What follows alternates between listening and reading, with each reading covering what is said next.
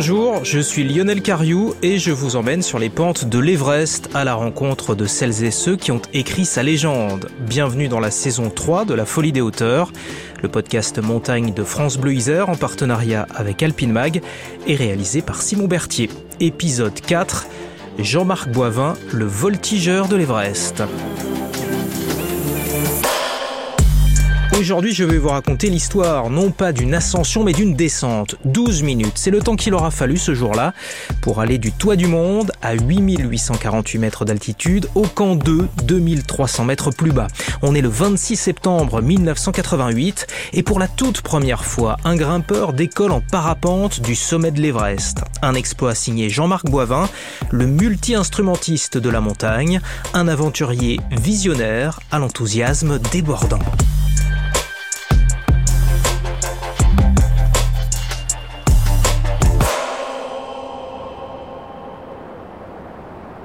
L'après-midi est déjà bien avancé ce 26 septembre 1988. Sur la pente sommitale de l'Everest, recouverte de neige soufflée, un parapentiste vient de déplier sa voile aux couleurs de l'arc-en-ciel. Il attache son harnais et, aidé par deux de ses compagnons de cordée, il se met face à la pente. Il sent la petite brise sur son visage alors que la voile peine à se gonfler. Ce voltigeur, vêtu d'une combinaison jaune fluo, s'appelle Jean-Marc Boivin et il s'apprête à s'élancer en parapente depuis le toit du monde. Quelques pas vers l'avant pour euh, décoller et là, comme il y avait une légère petite croûte, comme une plaque de neige, il s'enfonce dans, cette croûte, la croûte casse et en fait euh, il se casse un peu la figure. En cassant la croûte, ça fait comme un petit pulse qui se met en mouvement. Et les suspentes euh, retombent, tout s'accroche et tout est à recommencer. Puisque finalement, il a fait 5 mètres et il n'a pas été plus loin. Gérard Vionnet-Fuassé, que l'on vient d'entendre, je l'ai croisé pour la première fois il y a quelques années dans une salle d'escalade à Grenoble. À vrai dire, j'ignorais tout de son passé d'alpiniste. Et puis en, consultant la liste des grimpeurs qui ont escaladé l'Everest le 26 septembre 1988, eh bien je suis tombé sur le nom de Gérard à côté de celui de Jean-Marc Boivin. Il m'a raconté leur rencontre en mai 1976 lors d'une ascension au pic sans nom dans le massif des Écrins. À l'époque, Boivin est un as de l'escalade glaciaire dans les faces nord. Pourtant, Jean-Marc a grandi loin des montagnes et c'est sur les falaises de Bourgogne qu'il a appris à grimper. Alors j'ai voulu trouver un de ses copains de l'époque. Claude Gardien, euh, guide de haute montagne. Parallèlement, j'ai commencé dans la carrière de guide euh, en même temps que dans la carrière de journaliste, au début euh, comme pigiste à, Alpirando, et puis après ça a duré un, certain nombre d'années. Et puis surtout, donc, la première fois où j'ai fait de l'escalade, c'était avec un certain Jean-Marc Boivin. Moi j'avais 15 ans. La présence de Jean-Marc parmi les, jeunes grimpeurs euh, adolescents qu'on était euh, au club alpin de Dijon, ça a été une locomotive. Il était enthousiaste, il était fort, il avait deux ans de plus que nous. Et un beau jour, on s'est rendu compte que on ne pouvait plus faire ce qu'il faisait. À un moment, ben, il a continué à progresser et nous, on avait atteint le plafond de verre. Il avait euh, une notion de l'équilibre un don pour placer son corps, que ça soit en ski. Euh, Jean-Marc à la piscine de Dijon sur le plongeoir de 5 mètres. Les figures qu'il faisait, fabuleux. Et euh, il, comprenait vite, euh, en fonction du milieu naturel dans lequel il se trouvait, la façon dont il devait se comporter. Donc ça, je pense que c'est ce qui a fait de lui un grand alpiniste, un grand skieur, un grand pilote de delta et de parapente. Jean-Marc Boivin aime varier les plaisirs et, combiner les disciplines. C'est ainsi qu'en 1980, il se rend sur la pyramide du Cervin, entre la Suisse et l'Italie, pour réaliser un triple exploit. Il commence par descendre à ski la très raide face est, où il doit se faufiler entre les rochers à grand renfort de virages sautés parfaitement exécutés. Le tout sous le regard des caméras, des images qu'il viendra commenter sur le plateau de FR3 Bourgogne. Je vais vous demander si, tout de même euh, on n'est pas dans la folie pure pratiquement par moment. Euh, non, en fait, euh, c'est très très calculé. Bien sûr, j'ai un entraînement qui est assez, assez important. Et quand je conçois un projet, je le conçois de façon à ce qu'il réussisse, c'est-à-dire que je mets toutes les chances de mon côté. on ne peut pas dire que, bien entendu, il y a des risques et on ne peut pas empêcher une chute de pierre par exemple. Mais en fait, quand on se prépare bien, on met toutes les chances de se compter, on a peu de chances de, disons, j'avais peu de chances de ne pas réussir. Quelques semaines plus tard, il retourne au sommet du Cervin pour en redescendre cette fois en deltaplane. Claude Gardien fait alors partie de l'équipe de tournage. Et là, la difficulté du décollage du Cervin, c'était l'envergure de l'aile. L'extrémité droite, on dit un bout de plume en, jargon de, pilote de Delta. L'extrémité droite de l'aile, fatalement, allait frôler une côte rocheuse. Ça passait à 20 cm. Et comme le vent était turbulent, il fallait pas qu'il se loupe. Nous, on était tendus comme des arbalètes. L'autre, certainement aussi, mais il était tendu de concentration. Nous, on était vers de peur. En fait, il y avait quelques secondes euh, un peu difficiles. Une fois qu'il était, euh, enfin délicate, dangereuse, une fois qu'il était dans la masse d'air, euh, il s'est éclaté. Hein. Le, vol n'était pas difficile après. Euh, il était entre le Cervin et le Mont-Rose, un coup à droite, un coup à gauche.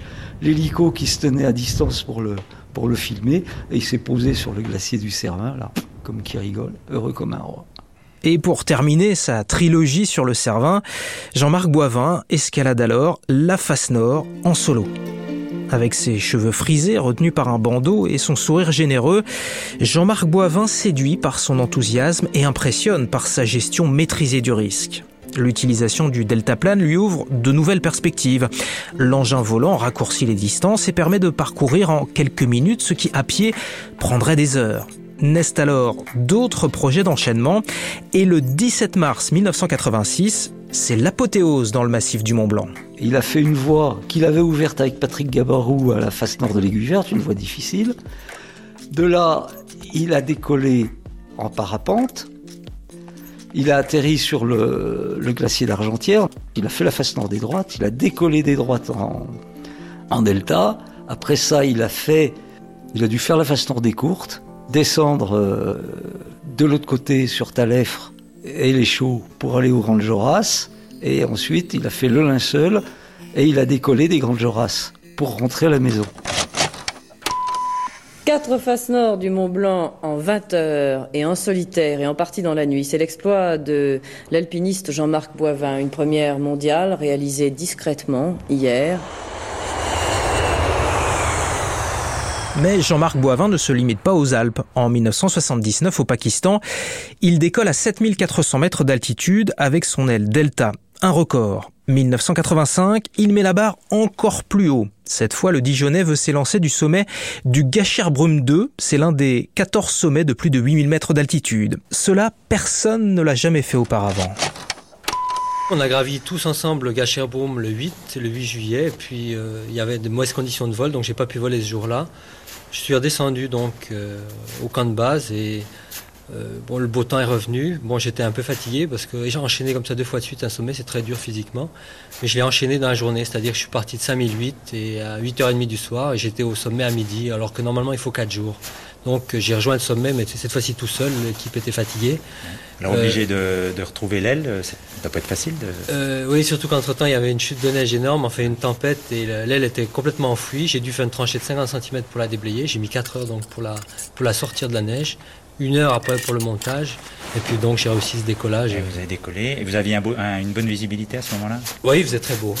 Très beau. C'était un peu couvert sur la Chine, mais sur le côté pakistanais, c'était très euh, extraordinaire. Ah, c'est fabuleux comme impression, oui.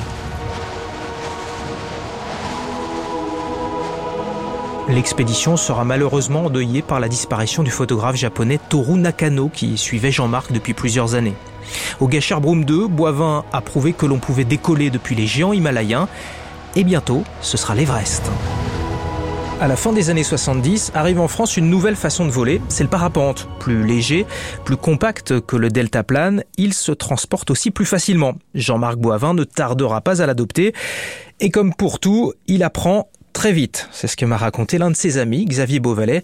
Il est moniteur de parapente près de Grenoble et il est aussi concepteur de matériel. J'ai une histoire assez amusante. Euh, j'étais en Suisse avec Jean-Noël Roche, un ami aussi à l'époque. Euh, on était parti faire du parapente en Suisse et il me, voyait faire des acrobaties euh, en parapente, c'était au début.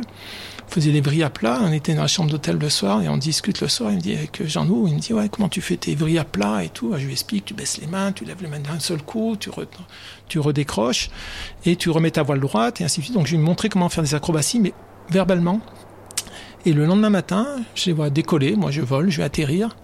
Et là, je vois Jean-Marc et Jean-Noël Roche, tous les deux, se faire les acrobaties. Je leur ai expliqué le soir même et ils faisaient ça à 100 mètres sol. Ils étaient en train de faire des acrobaties euh, parfaitement, alors qu'ils n'avaient jamais fait avant. C'était voilà, c'était Jean-Marc, il écoutait, il écoutait bien, et puis le lendemain, il se posait pas de questions, il le faisait quoi. Xavier Beauvalet a commencé à fabriquer des harnais, d'abord pour les deltas, puis pour les parapentes. Et c'est comme ça qu'il a rencontré Jean-Marc Boivin. J'avais fabriqué effectivement son harnais spécialement ultra léger, pour euh, faire l'Everest, pour accompagner avec le matériel. À l'époque, j'étais importateur de la voile L2K. Et donc, c'est cette voile-là qui avait été faite en version légère, plus un harnais ultra léger, spécialement pour lui, que j'avais fabriqué à l'époque. C'était juste deux sangles. Il fallait pas rester longtemps en l'air, c'est clair, parce que voilà, le confort, on n'en parlait même pas. Mais comme me disait Jean-Marc, écoute, ça va pas durer longtemps, peu importe du confort. Le tout, c'est que j'arrive à décoller. Une fois que je serai en l'air, je m'en sortirai quand il venait, il fallait que je sois, qu'il soit à côté de moi et il me disait fais comme ça, enlève-moi ça, allège-moi ça, enlève-moi ce bouc, c'est trop lourd. Il était toujours en train de me donner les conseils pour lui car il voulait toujours son produit le plus léger, le plus voilà. Et, là-dessus on s'entendait bien. On passait la nuit à fabriquer son harnais jusqu'au lendemain matin. Voilà le nouvel objectif de Jean-Marc Boivin gravir le toit du monde et en redescendre en parapente. Et comme si cela ne suffisait pas, il annonce qu'il compte aller au sommet une seconde fois pour en faire la première descente à ski. L'expédition Everest 88 est organisée par une association baptisée Auvergne Alpinisme et fondée par des alpinistes amateurs. À sa tête, un ingénieur, François Poissonnier. Auvergne Alpinisme a aussi son champion, le guide Marc Battard, qui veut être le premier à réaliser l'ascension de l'Everest en moins de 24 heures. Ce sera la troisième expédition organisée par l'association, et pour l'occasion, Auvergne Alpinisme va inviter Jean-Marc Boivin à se joindre à l'équipe. Mais très vite, les choses se gâtent. Avant même d'atteindre le camp de base, côté népalais, le groupe se scinde en deux. D'un côté Marc Battard et de l'autre le reste de l'équipe dont Jean-Marc Boivin il ne peut pas y avoir deux soleils dans une même expédition, m'a fait remarquer Gérard Vionnet-Fuassé qui faisait partie du voyage. Et de fait, cette année-là, ces deux soleils vont briller, mais séparément. D'un côté Jean-Marc Boivin et son vol en parapente, et de l'autre Marc Battard et son ascension express, que je vous raconterai dans le prochain épisode de La Folie des hauteurs. L'ascension de l'Everest, vous vous en doutez, n'est pas une mince affaire. Il faut équiper la montagne de cordes fixes, monter le matériel, installer les différents camps d'altitude, le tout avec l'aide des Sherpas népalais dont le rôle est indispensable. Bon voilà, c'est comme tout expé à l'ancienne. 34 ans plus tard, Gérard Vionnet-Fuassé se souvient. Ça monte, ça descend, ça installe les camps, ça monte, ça descend, ça installe les camps, ça dort en altitude, ça s'acclimate un peu, ça redescend se reposer. Et quand on est acclimaté, suivant, euh, suivant, comment, suivant chacun. Hein. Il y a des gens, il leur faut 15 jours, il y a des gens, il leur faut 20 jours. Il faut se connaître un tout petit peu. Au fil du temps, on arrive à se connaître. Il faut aussi se rendre compte que les températures varient entre les deux extrêmes. Pendant la journée, l'Everest est une fournaise à cause de la réverbération des rayons solaires sur la neige, alors que la nuit, au contraire, les températures chutent bien en dessous de zéro. Le 19 septembre, Jean-Marc Boivin et quelques-uns de ses compagnons sont au camp 3, à plus de 7000 mètres d'altitude. Ils s'y reposent toute la journée du 20, sous la tente, avant de se remettre en route dans la soirée. Mais rapidement, Jean-Marc et ses compagnons font demi-tour. Beaucoup trop de neige. Donc on est redescendu. Oui, on n'a pas forcé plus parce que forcer plus pour s'échouer plus loin, euh, voilà. On redescend repos et un jour euh, on redécide de faire l'assaut. Les conditions sont meilleures, la neige, il beaucoup de neige, beaucoup beaucoup de neige donc, mais la neige avec le temps se tasse. Les conditions ne se dégradant pas, euh, la quantité de neige diminue et on pense que c'est un bon moment pour attaquer. Ce qu'on fait, le 25 septembre, Boivin est au camp 4, euh, du côté du col sud, à 8000 mètres d'altitude, avec quatre membres de son expédition et trois Sherpas. Dans leur bagage, quelques réserves d'oxygène, une aile de parapente et une paire de skis. Ils se réveillent aux alentours de minuit et demi le 26 septembre et se préparent tant bien que mal. Dehors, la température est polaire, mais le ciel est dégagé et il n'y a pas un souffle de vent. À 3h30 du matin, l'équipe se met en route. Les Sherpas Pasang, Sonam et Ajiwa partent devant, se frayant un passage dans la neige. Lorsque la pente se redresse, Jean-Pierre Frachon, qui a raconté cette histoire dans un livre, prend le relais, accompagné d'André Georges et de Gérard Vionnet-Fuassé. Le groupe fait une pause alors que les premiers rayons du soleil éclairent le Macalu, la cinquième plus haute montagne du monde. Arrivé à l'antécime du sommet sud, Jean-Marc Boivin juge que les conditions aérologiques sont bonnes. Il abandonne alors sa paire de skis, espérant revenir plus tard. Pour lui, c'est décidé. Tout à l'heure, il décollera du toit du monde. Mais une dernière difficulté de taille défend encore le sommet, c'est le ressaut Hilary, une douzaine de mètres de rochers presque verticaux et recouverts de neige. Jean-Marc s'encorde et passe devant en déblayant au passage les prises. Au bout d'une demi-heure d'effort, il ouvre enfin la voie vers le sommet. Celui-ci est atteint à 14h30. Aux côtés de Boivin se trouvent les Népalais Pasang Chering, Sonam Chering et Ajiwa Sherpa, ainsi que le reste de l'équipe. Jean-Pierre Frachon, André Georges, Gérard Vionnet-Fuassé et Michel Metzger, qui devient ce jour-là le premier Français à gravir l'Everest sans oxygène. Il y a aussi des Coréens et Marc Battard qui vient de réaliser son ascension express. Mais le plus dur et sans doute le plus dangereux reste à faire pour Jean-Marc Boivin qui déplie son parapente multicolore flanqué du nom de l'un de ses sponsors, une marque de tuiles. Des tuiles sur le toit du monde, ça ne s'invente pas. Le parapentiste prend son élan une première fois, puis une deuxième, sans succès. La neige croûtée ralentit sa course et la faible portance de l'air à cette altitude empêche la voile de se gonfler correctement. À chaque fois, il retombe, les fesses dans la neige. Donc on, réétale la voile comme il faut. André Georges d'un côté, moi de l'autre. On sort les suspentes de l'intérieur de la neige qui est pris dans ces petits blocs de, neige. Donc euh, refaire gonfler la voile, repartir dans les traces qui sont un peu plus faciles parce qu'elles sont faites. Et euh, André Georges a un coup de génie ou un coup euh, de folie, je ne saurais dire. En tout cas de génie, puisque le coup marche. Il court dans les traces de Jean-Marc et il le pousse, ce qui lui donne un peu plus d'élan et lui permet de décoller. C'est peut-être pas le coup qui lui permet de décoller, mais c'est l'ensemble de tout qui fait que Jean-Marc décolle. Et là, on l'entend crier de joie. Et donc, euh, il fait deux, trois arabesques devant nous. Et nous, on est ravis quand on est comme un gamin qui regarde ses jouets de Noël, quoi. Hein, on le voit tourner et, s'en aller d'ailleurs rapidement. Hein. Rapidement, s'en aller dans la combe ouest et disparaître. Et on apprend par radio que dix minutes après, il est au camp de base.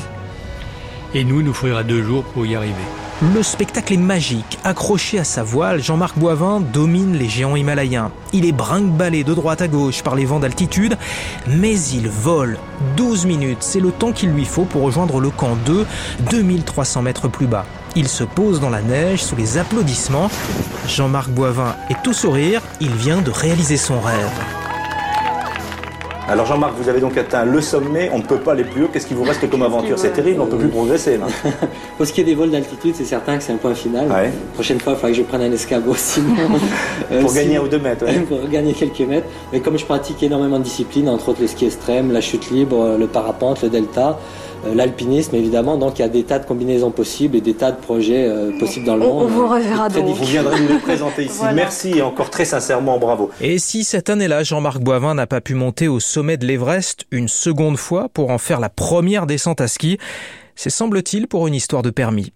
L'année suivante, il part au Groenland explorer les entrailles d'un glacier à 120 mètres de profondeur et en février 1990, il s'envole pour le Venezuela ce sera son dernier voyage. Jean-Marc Boivin trouve la mort sur le tournage du magazine télé Ushuaia en sautant en base jump depuis la cascade du Salto Angel.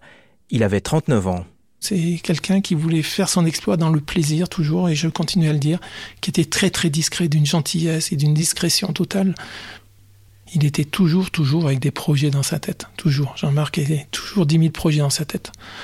C'est quelqu'un qui a peut-être vécu une vie courte, mais totalement intense. Totalement intense. C'est un des plus beaux spécimens de ce qu'on a appelé les années fun, les années 80. C'était euh, les années fluo, où on a débarrassé l'alpinisme d'un côté un peu solennel pour en, faire quelque chose de marrant. Jean-Marc, c'est peut-être ça qu'il a laissé. Il était réfléchi, il était entraîné, il était doué, etc. Mais ce qui restait, c'était un sourire. Le bandana, les cheveux frisés, euh, les, les, habits de, lumière, on des habits colorés, et puis tout de suite euh, quelque chose dans le regard. Euh, une flamme, quoi, une lumière, un truc. Jean-Marc, c'est mon ami qui est plus là.